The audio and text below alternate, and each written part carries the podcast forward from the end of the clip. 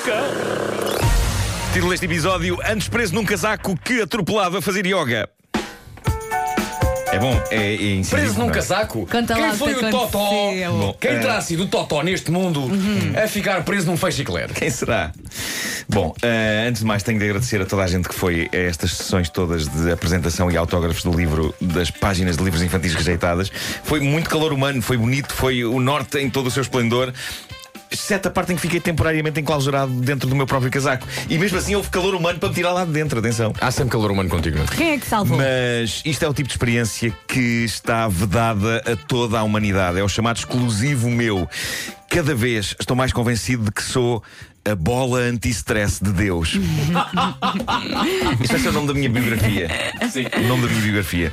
Ah, o, o que se passou é que, de facto, Achas que Deus estando- tem-te na mão tem, tem, e tem. vai de vez em quando.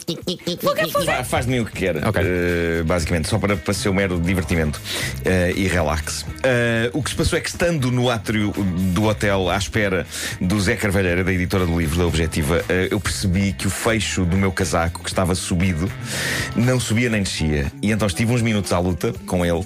Não estava ninguém a ver, não é? Eu estava sozinho lá no, no átrio e estive ali. Sempre que aparecia alguém a cumprimentar-me, olá, boa noite. Eu largava o fecho e punha o meu ar mais. eh, olá, boa noite, tudo bem. Mas no fundo, por dentro, eu estava eferves- efervescente. Eh, o, o problema é que eh, rapidamente comecei a sentir uma espécie de claustrofobia porque estava enclausurado no meu próprio casaco. Eh, mas, mas no caminho para o Norte Shopping, que era onde ia fazer a, a sessão, eu fui tentando resolver o assunto em vão.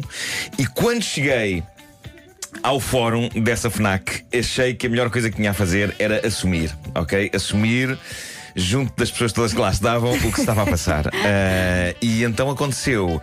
Esta coisa consegue ser ridícula e comovente. Várias pessoas, uma de cada vez, vieram tentar resolver o problema. Quase que se formou ali uma espécie de uma fila. Ah, todas acabavam por desistir, mas o empenho de todos foi ah, arrebatador. E a dada altura chegou uma senhora que disse: Ah, eu costumo saber resolver essas coisas, dei cá. E isso deu-me esperança. Mas mesmo essa senhora que costuma saber resolver essas coisas não conseguiu resolver.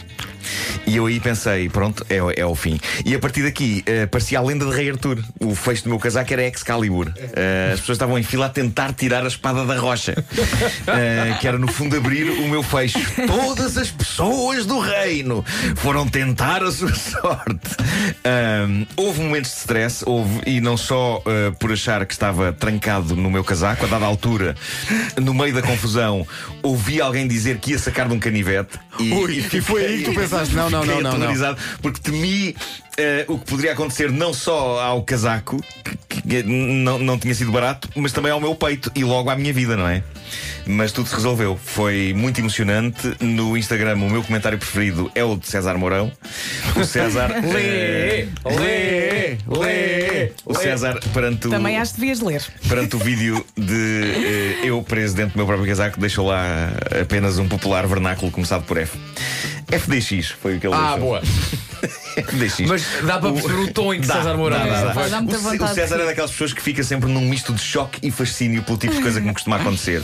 Ele olha com uma espécie de nervos e ao mesmo tempo curiosidade científica. Ahm, e, e foi isso, foi isso que aconteceu.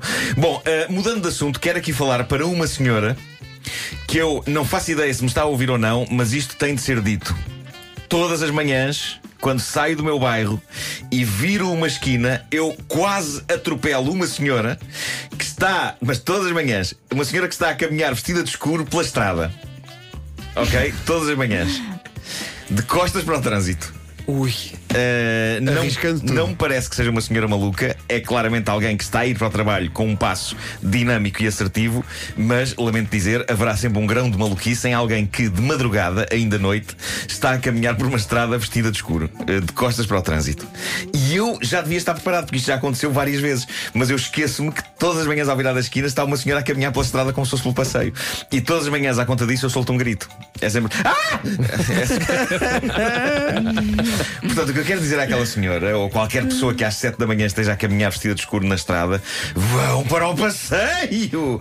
Eu sei que a calçada portuguesa é tramada para quem usa saltos, mas creio que entre dominar a calçada com os saltos e levar com uma viatura nas costas, eu preferia caminhar com os saltos no passeio e viver. Ou então usar saltos rasos, Oferece-lhe sapatos um rasos. colete. é pá, sim. Não é? Assustei-me tanto com esse vão para o passeio. Assustei-me muito. Repete. Vão para o passeio. Vão para o passeio! O passeio está ali ao lado. Eu, eu adorava não pensei que perceber. fosse o passeio para onde os quisesses mandar. Ah, não, não, Pois. claro, claro, claro. Eh, mas também, também, também é válido. Mas eu adorava perceber o que é que se passa com esta senhora, o que é que move esta senhora, porque o passeio está ali ao lado, mas ela opta pelo Alcatrão. Se um dia eu não chegar aqui a horas, já sabem, pode ter acontecido uma desgraça. Também pode dar-se o caso de eu chegar a horas, mas com esta senhora sentada no capô. E ela vai dizer: Mas eu não queria vir para Lisboa. E eu vou ter de dizer: Andaste pelo passeio! Bom, Agora vem. Vou ter de terminar com a história mais bizarra de sempre. É também uma história. Hum, Esta, esta é, uma, é uma história impossível de contar de maneira explícita porque há crianças a ouvir. Por isso eu vou tentar, imaginativa e discretamente, uh, falar de maneira a que os adultos me entendam. Uh, isto vem de Malibu, na Califórnia. Um professor de yoga foi hospitalizado por ter tentado e conseguido fazer a si próprio uma coisa. Quê? Sim. É isso. E então? Marvin Lewinsky, 39 anos de idade, estava, de acordo com a notícia, a levar a cabo uma variante tibetana de yoga tântrico completamente dobrado sobre si mesmo. Quando, dada a proximidade entre, du- Sim. entre duas partes do seu corpo, a cara e outra, Ok. decidiu experimentar uma coisa.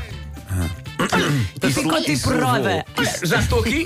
Isso, isso levou a que ele ficasse preso naquela posição e sem ar. Pois.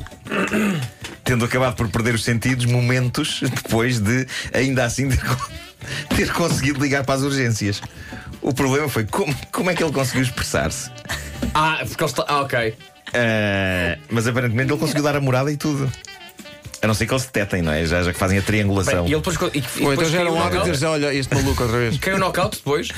Ah, Ficou sem ar? Ficou sem ar, ficou sem ar. Ah, o que é certo é que do lado de lá perceberam a morada, perceberam que o homem corria perigo de vida, de vida e mandaram para lá uma ambulância. E eu só posso imaginar a reação Epá. de bombeiros e paramédicos quando se depararam com o senhor.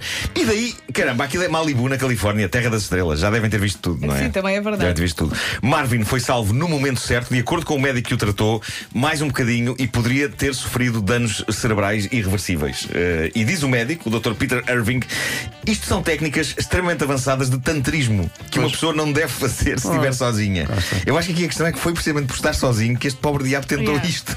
A solidão é tramada e um tipo com uma elasticidade especial dada pelo yoga é capaz de tirar partido disso, não sei. O que eu sei dizer é que a mim poderão encontrar-me de várias maneiras em casa, mas nunca nestes preparos vos, garanto. Ahm, não, tenho, não tenho essa flexibilidade.